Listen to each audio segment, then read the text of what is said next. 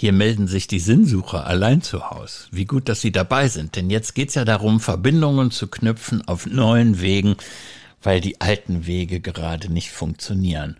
Und unser neuer Weg heißt sinnsucherpodcast.de. Wir, das sind Franz Meurer, Pastor in Höhenberg-Pfingst in Köln. Und Jürgen Wiebeke vom Philosophischen Radio in WDR 5. Episode 30, Montag haben wir. Und ich weiß ja nicht, wie lange wir noch zusammen sitzen werden. Nicht für die Ewigkeit, Franz. Wir haben gesagt, wir sprechen in dieser Quarantänesituation in deinem Pfarrhaus. Ja. Und ich lese in Mails, die uns erreichen über den Sinnsucher-Podcast, dass es auch Wünsche und Begehrlichkeiten gibt, dass wir nie aufhören. Das können wir nicht versprechen. Das können wir wirklich nicht versprechen. Aber was wir versprechen können, ist, heute ein bisschen konzentrierter bei dem zu bleiben, was wir uns für das Ja. ja, wir haben uns ein Buch vorgenommen, das du mir aufgetragen hast, Franz, George Steiner. Ich muss sagen, ich habe von ihm vorher überhaupt nichts gelesen und gewusst. Es ist ein schmales Bändchen, inzwischen auch schon, ich glaube, über 15 Jahre alt. Ja. Und das heißt, denk, warum Denken traurig macht. Das hast du mir mitgegeben. Und ich muss sagen, dass ich damit noch nicht fertig bin. Ja, ich habe ich das hab- gelesen und das hat mich irritiert. Manches hat mich begeistert, aber es ist der seltene Fall von einem Buch, was scheinbar einfach geschrieben ist und trotzdem lauter Falltüren bietet. So würde ich das mal nennen, was, was in diesem Buch los ist. Ja, ich habe dir das gegeben, weil ich habe das so vor äh, ja, 13, 14 Jahren gelesen. Ich hatte in der FAZ eine Besprechung äh, darüber gelesen von Christian Geier, der äh, ja ein sehr stringenter Denker ist und hat dieses Buch vorgestellt. Und damals habe ich das gelesen mit größtem Interesse, weil es ist ein Denken übers Denken. Ja. Das ist das Wunderbare. Und wenn Descartes sagt, cogito ergo sum, dann ist das ja Ich eine, denke, also bin ich. ja, ich denke, also bin ich, ist das ja eine Gleichsetzung von Denken und Sein. Mhm. Und die Frage ist ja, unser westliches Denken, also wir sind ja zwei westliche Denker, wir sind Total. jetzt keine chinesischen oder japanischen Denker. Ja, damit wird ja der Quell des Denkens, also das Sein, aber auch die Grenze des Denkens deutlich. Und das fand ich unglaublich spannend. Ich Bist du ja auch mal- irritiert? Bitte? Bist du ja, denn auch- teilweise irritiert. Sagen wir mal, ich bin, ich bin eher, würde ich mal sagen, amüsiert, weil er versucht ja in zehn Thesen deutlich zu machen, warum Denken traurig macht. Obwohl ich war zum Teil darüber fröhlich. Ich auch. Also, ja, Ja, ich auch. Ja, zum Beispiel, dass man nie weiß, was der andere denkt. Ja. Und zum Beispiel für mich ist das Schönste, daraus zu folgern, ja, also darf ich, wenn ich einen Menschen gern hab, mit ihm befreundet bin, in Liebe, von ihm fasziniert bin, ja, darf ich das ruhig als Gefühl, als sinnliche Erfahrung, ja, genießen, ohne dass ich dahinter komme. Oder ich sag zum Beispiel äh, gar nicht selten bei Traugesprächen und wenn Sie, wenn Sie das Ja-Wort sagen, Ihrer Partnerin oder Ihrem Partner, wenn Sie da an Ihren ersten Jugendfreund denken, das ist normal. Und das habe ich hier drin wiedergefunden, ja. Also das Also- darf ich jetzt wirklich mal verschärfen, diesen Gedanken, Ja. obwohl das für mich nicht so ganz einfach ist, einem Menschen gegenüber, der zölibatär lebt. Aber ich will Butter bei die Fische Ja, liefern. In diesem Buch von George Steiner, und du hast jetzt die Andeutung genau in die Richtung gemacht, Ja. geht es auch um Sex. Ja, klar. Geht es um Orgasmen. Ja, klar. Und da geht es um die Frage, was passiert eigentlich mit mir ausgerechnet in diesem Moment, wo ich meine, die eigenen Grenzen des Körpers und des Denkens überwunden zu haben und stelle dann aber fest, diese Vereinigung in Anführungsstrichen ist überhaupt keine richtige Vereinigung, weil ich nicht wissen kann, was im Denken des anderen, also konkret gesprochen im Denken des Sexpartners gerade los ist. Das ist etwas, was mich total irritiert hat. einerseits, weil ich denke, ja, er, er weist auf eine sehr einfache Tatsache hin, über die man aber vielleicht noch nicht so vertieft nachgedacht hat. Ja, das so. ist der Trick des ganzen Buches. Übrigens gibt's ja in äh, äh Jetzt komm nicht vom Sex ab. Weil ich finde das Beispiel komme, total wichtig. Ich bleib beim Sex. Es gibt in der scholastischen Theologie eben die Aussage Homo post coitum tristis. Das heißt, der Mensch ist nach dem Coitus traurig. Ja. Nur fange ich ja als zu Wer hat das gesagt? Weiß ich nicht, muss ich nachgucken. Auf jeden Fall eine der was man sich so merkt. Ja, ich merke mir ja schon mal lateinische Sätze, das merkst du ja. Ja, ja? so. Irgendwann lerne ich hier noch Latein, aber das wird mir nicht gelingen. Damit fange ich ja jetzt nicht an als Zölibatärer. Aber dass ich zum Beispiel den Paaren sage, du darfst nicht erwarten, dass der andere weiß, was du denkst, sondern muss mitteilen, was du meinst und denkst. Aber wenn du keinen Sex als, hast, Franz, woher ja. weißt du das dann? Woher weißt du das dann? Weil das ist eine wirklich existenzielle Situation des Menschen. Was passiert, wenn du dich sozusagen aus der Umarmung löst? Der also, klassische Ausweg, den Steiner beschreibt, aber der ist uns heute auch weitgehend verstellt, ist der Griff zur Zigarette. Ja, ja, schreibt er ja. Gut, ich will dir mal äh, Folgendes nur sagen, das sage ich jetzt dir bei so einem Gespräch, sonst darf man das nie als Argument benutzen. Ich bin ja viel mehr als die meisten Menschen mit den Problemen von Partnerschaften beschäftigt. Ja. Das heißt, wenn die Leute, wenn nicht mehr läuft, dann kommen die ja. Nun, da geht's immer um Kommunikation. Nur um Kommunikation. Und mehr sag ich nicht, weil die Frage, ob man zölibatär leben soll oder nicht, die wäre eine extra äh, Frage. Ich lebe so. Ja, es sind auch nur wenige Menschen, die das können. All das nur mal vorläufig gesagt.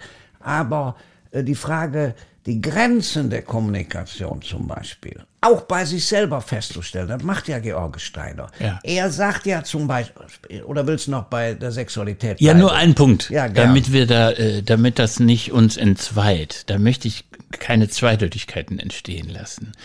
Wenn ich das anspreche, dann dann deswegen, weil das wirklich eine prominente Rolle in dem Buch von Steiner spielt. Ja, klar. Und du hast mir das überreicht. Das war jetzt nicht der Versuch, dich aufs Glatteis nein, zu führen nein, nein. und endlich mal hinter die Geheimnisse des Zölibats zu kommen. Ja, das, das, war jetzt sozusagen der Vertragstext, den ich dir überreichen wollte.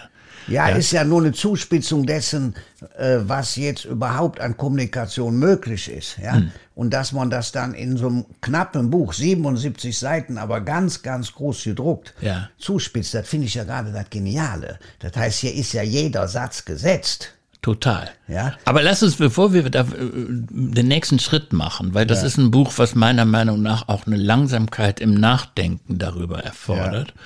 nochmal überlegen, warum nimmt er diese Grundsituation äh, Erotik, Sexualität, Orgasmus, das ist eigentlich die Zuspitzung für ein Problem, was sich immer stellt, ja. wenn sich zwei Menschen begegnen. Die brauchen dazu gar nicht nackt sein, sondern die können auch so sein wie wir beide jetzt mit zwei Meter Sicherheitsabstand. Ja. ja.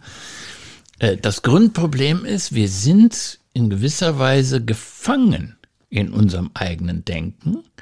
Wir sind in den Grenzen unseres Körpers. Und trotzdem haben wir das Bestreben, das, was du so gerne magst als Wort und was ich sofort aufgenommen habe, auch für unser Gespräch, wir haben das Bestreben, symphonisch zu denken. Ja. Wir wollen diese Grenzen überschreiten. Und trotzdem merken wir aber immer, dass diese Grenze existiert und dass man sie nicht, ich sag mal, gänzlich einreißen kann. Das finde ich unglaublich interessant für jeden Menschen, der nicht nur über das Denken nachdenkt, sondern auch über Kommunikation, über gelingende Gespräche, über das, was ich nicht alleine mit mir machen kann. So, jetzt mache ich einen scheinbaren Sprung. Nur Gott ist, was er denkt. Ja? Sagt die Scholastik und sagt er auch. Ja? Aber Johannes Paul II., der große Papst, der ja auch Poet, also Schriftsteller war, der hat sogar geschrieben, in gewisser Weise ist der Mensch Mitschöpfer der Welt. So was kann eigentlich nur ein Papst sagen. Ja, ja weil ist ja, in gewisser Weise ist der Mensch Mitschöpfer der Welt. Das heißt, du hast drei Kinder gezeugt Und da kann man sagen, du bist Mitschöpfer der Welt. Punkt. Und deine Frau natürlich noch mehr als du, ja. Früher hat man ja zum Beispiel gedacht, im Samen des Mannes ist der kleine Homunculus. Und die Frau ist nichts anderes, als dass es austrägt, praktisch wie ein Backofen mal auf hm. Deutsch gesagt. Ja, zum Beispiel im Denken dahinter zu kommen durch die Naturwissenschaft, durch die Vernunft, dass es anders ist, ist natürlich ein enormer Fortschritt. Aber wenn das so ist, wie du das jetzt behauptest, dass man durch die Tatsache, dass man äh, Reproduktion ausübt, äh, Mitschöpfer der Welt ist, ja. dann ist ja verrückt, dass das ausgerechnet in dem Moment geschieht, wo man sich selber total vergisst. Ja, natürlich. Ja, natürlich. Man wird dadurch, aber sag ich jetzt, wird dadurch vielleicht sich dessen bewusst, dass man Teil des Kosmos ist. Und Beim nicht Sex. Krone der Schöpfung. Beim ja, wieso denn nicht? Man das ist ein das. super Gedanke. Das ja. ist einer der besten Gedanken, die wir hier ja, rausgemeldet haben. Ja, na, ja, natürlich. Das heißt, wir sind doch ein Teil der Schöpfung, ein unglaublich, ja, seltsamer Teil der Schöpfung. Das ein winziger, unbedeutender. Evolutiv, ja, ja. das hat überhaupt, so dass wir ein Selbstbewusstsein haben, ja. So, wir erfinden die Vergangenheit, wir träumen die Zukunft, sagt George. Ich sag immer George, aber für, ich mein Englisch ist ja ja, ich, ich weiß auch ich nicht, weiß ob, man, ob man Georges oder was wir jetzt zu ihm so. sagen sollen, weil das war ein. ein, ein Kriegen wir aber raus, so. Der wisse, nur, dass die Leute Bescheid wissen. Der Steiner, den wir beide nicht gut aussprechen können, der ist in Paris geboren, aber ob er jetzt Franzose ist oder. Hat auch hat, in Amerika gelehrt. Genau, genau. Also er ist tot, deswegen kann er sich nicht dagegen wehren, wie wir ihn hier ja, nennen. Und bei Wikipedia findet man das auch. So, und dann schreibt George Steiner, Vielleicht haben Menschen darauf verzichtet, sie zu erfinden, nämlich die Sprache, weil die Sprache dauernd die Herrschaft über das Denken haben will. Das heißt, die Sprache gibt klare Regeln, ja. Wir haben grammatikalische Regeln, wir äh, erfinden die Sätze nicht neu, sondern wir erinnern uns automatisch übrigens. Ja, der Automatismus des Denkens kommen wir auch noch drauf. Mhm. Ja? Aber zum Beispiel, das finde ich auch einen genialen Gedanken. Die Menschenaffen haben darauf verzichtet, weil die wissen, wie gefährlich das ist. Was wissen die Menschenaffen, was wir nicht wissen? Nein, die, es ist eine reine Spekulation. Ich sag, vielleicht haben die auf die Sprache verzichtet, schreibt Steiner. Äh, weil sie in Ruhe denken wollen. ja, ja, muss man erstmal auf, auf solche Gedanken muss man erstmal kommen. Wird Zeit, dass der Zoo ja? wieder aufmacht. Also, dann gucke ich auf die Menschenaffen mit einem, durch sagt, eine ganz neue Brille. Weil er sagt ja zum Beispiel in äh, diesem vierten Kapitel, Denken heißt immer das Ziel verfehlen. Ja? Denken ist immer im trüben Wasser fischen. Aber zugleich sagt er, dieses Fischen im trüben Wasser ist auch die Voraussetzung von Kreativität, weil Denken immer ein interesseloses Streben nach Wahrheit ist. Und das finde ich eine der besten Erkenntnisse.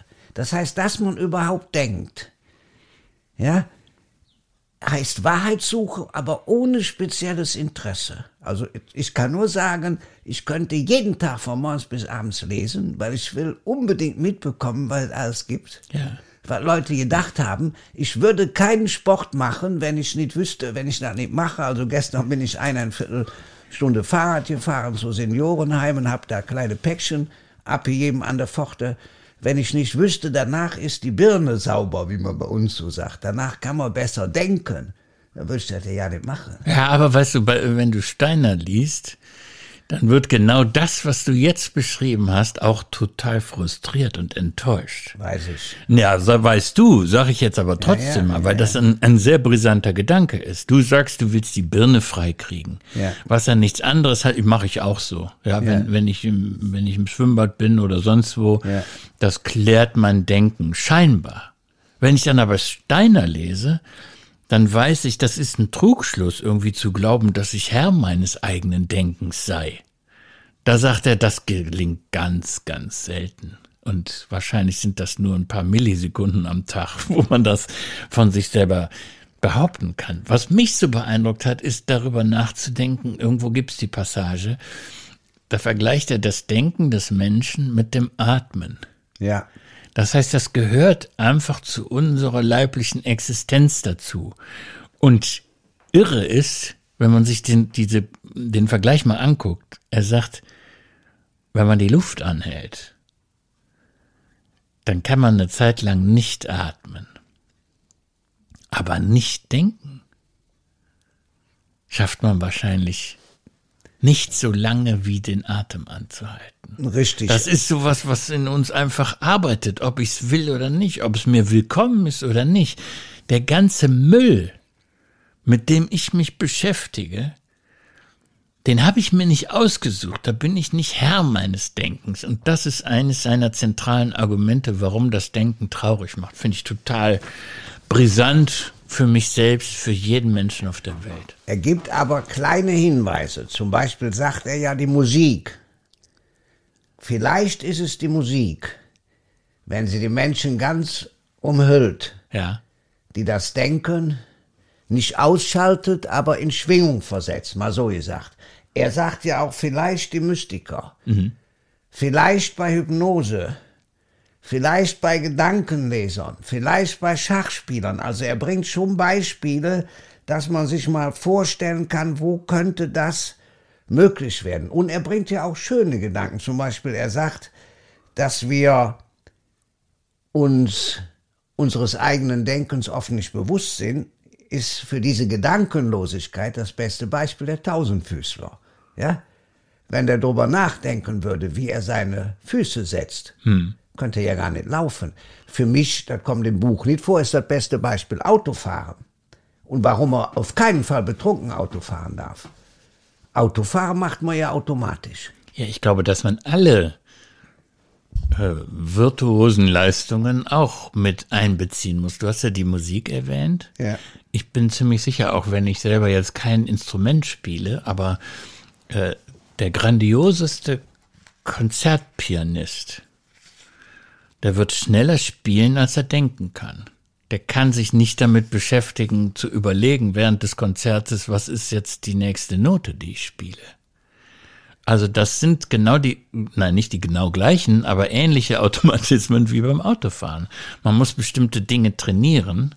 Man darf aber nicht zu sehr über sie nachdenken. Gilt übrigens auch für, für Fußballer mit der Nummer 9 auf dem Rücken, ja. Da sagt man ja auch, der macht das Tor nicht, weil er zu viel nachdenkt. Ehrlich? ja. Wer genau. ist denn da mit der Nummer 9? Ja, alle Mittelstürmer. Ach so, die die haben Mittelstürmer, die haben so lange Zeit den Ruf mit äh, weggehabt. Ich sag das mal ein bisschen pauschal, dass sie ein bisschen blöd sind, ja. Ja. Das sind die, die nicht nachdenken und deswegen sind die so erfolgreich. Wenn die über Spielzüge anfangen nachzudenken, ist die Spielsituation schon vorbei und dann schießen sie daneben. Das Buch hat ein Nachwort von Durchs Grünbein. Oh nee, ich bin noch nicht bereit, Ich wollte nur ins was. Nachwort zu gehen. Mit dem Buch bin ich noch lange nicht fertig. Ja, weiß ich, aber soll ich nichts schreiben, was über die Kunst sagen, was über Ja, die okay, Kunst gut, gut, gut. Nein, nur deswegen, weil Musik, Kunst, Kreativität, da steht wirklich der einzige Glaube jedoch, den man hier, wie in all seinen Büchern, also bei George Steiner, findet, ist der an die Kunst. Mhm. Das finde ich total spannend. Also Kunst, Poetik, Kreativität, äh, da wirklich mal zu sein. Wir haben ja bei uns äh, das Motto von Hilde Domin, wir essen das Brot, wir leben vom Glanz. Also die Schönheit ist gerade da, wo es arm ist, wichtig. Also das scheint zwar in dem Buch von George Steiner nur selten durch, weil es ihm wirklich darum geht, die ja, Problemanzeigen des Denkens deutlich zu machen. Aber immerhin war mir jetzt wichtig, dazu Musik deutlich zu machen. Zum Beispiel, wir haben ja einen genialen Organisten, äh, der sehr viel improvisiert. Und da kann man sehen, Der denkt nicht, ja, der, nein, der spielt. der spielt. Ja, und nach jeder Messe zum Beispiel spielt der ein Stück oder improvisiert. Und sagen wir mal so, die Menschen, die einen Zugang haben, und knapp die Hälfte der Kirchenbesucher, die bleiben sitzen. Ja. Und die anderen gehen schon in den Kirchencafé. Aber warum erwähnst du die Musik und warum tut Steiner das auch? Du hast den Hinweis schon gegeben, Ja. weil das die Welt ist, die hinter der Sprache liegt. Ja. Weil das eine bestimmte Erfahrung möglich macht, die jenseits der Grenzen der Sprache sind. Es gibt Dinge, die ich mit Worten nicht ausdrücken kann, für die es einfach keine Worte gibt. Und das ist, glaube ich, das, was die Musik in dem Zusammenhang äh, so, so existenziell macht. Ja, und man muss ja auch klar machen, äh, solche Töne sind ja auch vorsprachlich. Ich habe mal als Schüler, weil ich immer den Schulgarten umgegraben habe, ein Buch geschenkt bekommen über Vogelstimmen. Ich habe es ja nicht gelesen, gesagt, ist noch irgendwo. Aber äh, wenn man, jetzt höre ich natürlich den Vögeln öfter zu, wenn man älter ist, haben mich früher ja nicht interessiert. Ja, ist schon erstaunlich, wie viel Töne, wie viel Musik auch die Tiere machen. Ja, aber das ist ja wahrscheinlich, so viel wird man darüber vermutlich noch gar nicht wissen, das ist ja wahrscheinlich auch eine Form von Sprache. Ja, natürlich, darauf will ich ja hinaus. Und die Frage wird ja für uns, wir wissen ja auch noch nicht genau, ob durch Zeichen, also visuell sich Sprache entwickelt hat, aber wahrscheinlich auch durch Nachahmung von Tönen. Ja. Wir geraten jetzt wirklich in ein Problem hinein und ich verweise dann auf morgen. Da müssen ja. wir Steiner Teil 2 machen. Ähm, wir geraten da in einen gewissen Grundwiderspruch hinein. Denn wenn du mal bedenkst, womit wir hier angefangen haben, vor ungefähr 30 Episoden, ja, ja. da war ein Punkt, der uns beide verbunden hat, nämlich das Vertrauen auf Sprache. Dass man also, wenn man Dinge, vor allem auch Gefühle, wir hatten ja über Angst gesprochen. Ja, ja. Wenn man das artikuliert, kann man es auch verwandeln. Ja, Sprache kann die Welt verändern und kann auch menschliche Beziehungen verändern. Und jetzt sind wir aber an dem Punkt, dass wir sagen, ja, es gibt aber eben auch ein Jenseits der Sprache, äh, was wir denkerisch nicht gut erfassen können. Ja, aber was sehr heilsam ist, weil es nämlich deutlich macht, wo die Grenzen des Denkens, die Aporien des Denkens sind. Und erst wenn man über das Denken denkt, kommt man zu der Vernunft, die ja in der vorigen Sendung ja der Mann aus Kassel angefragt hat. So, jetzt bin ich an den Grenzen des Denkens. Ja. Und äh, greife endlich mal wieder zu unserem Kuchen. Ja. Und würde einfach sagen, indem ich hineinbeiße, ja. sage ich Schluss für heute. Denn das hat auch mein Denken an seine Grenzen geführt. Ich darf nur noch eins sagen, morgen gibt's Apfelkuchen. Meine liebe Hörerin bringt den vorbei. Das ist super, aber wir bleiben anspruchsvoll mit Steiner Teil 2. Und das machen wir dann aber an einem neuen Tag der hoffentlich ein schöner Tag wird. Und ich freue mich drauf.